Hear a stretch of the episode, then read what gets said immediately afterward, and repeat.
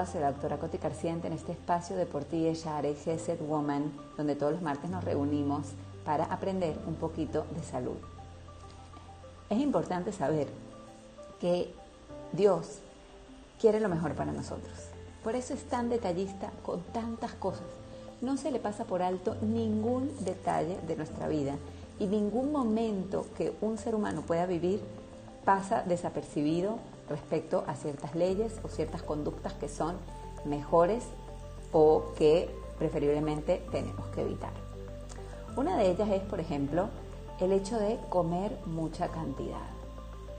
Rambam Maimónides explica que incluso que una persona coma cosas saludables, si lo hace en exceso para llenar su estómago completamente, eso le trae eh, cosas perjudiciales y puede, Dios no quiera, justificar algunas enfermedades.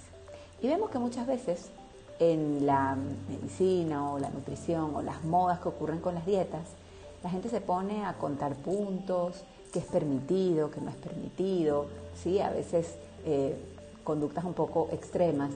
Y cuando se habla de, por ejemplo, vegetales, verduras, lechuga, ensalada, casi nunca se le pone restricción de cantidad. Dicen, no, no importa, te puedes llenar, o puedes comer palomitas, o puedes eh, llenarte de agua, o puedes, no sé, comer un montón de cosas y no le prestan detalle a esto tan importante que ya Maimónides hace cientos de años nos dijo. Es importante que aprendamos a calibrar nuestros estómagos. Es importante que aprendamos a sentirnos saciados y a saber que la comida no cae al estómago de forma automática, sino que hay un proceso digestivo mediante el cual la comida debe bajar desde la boca hasta el estómago.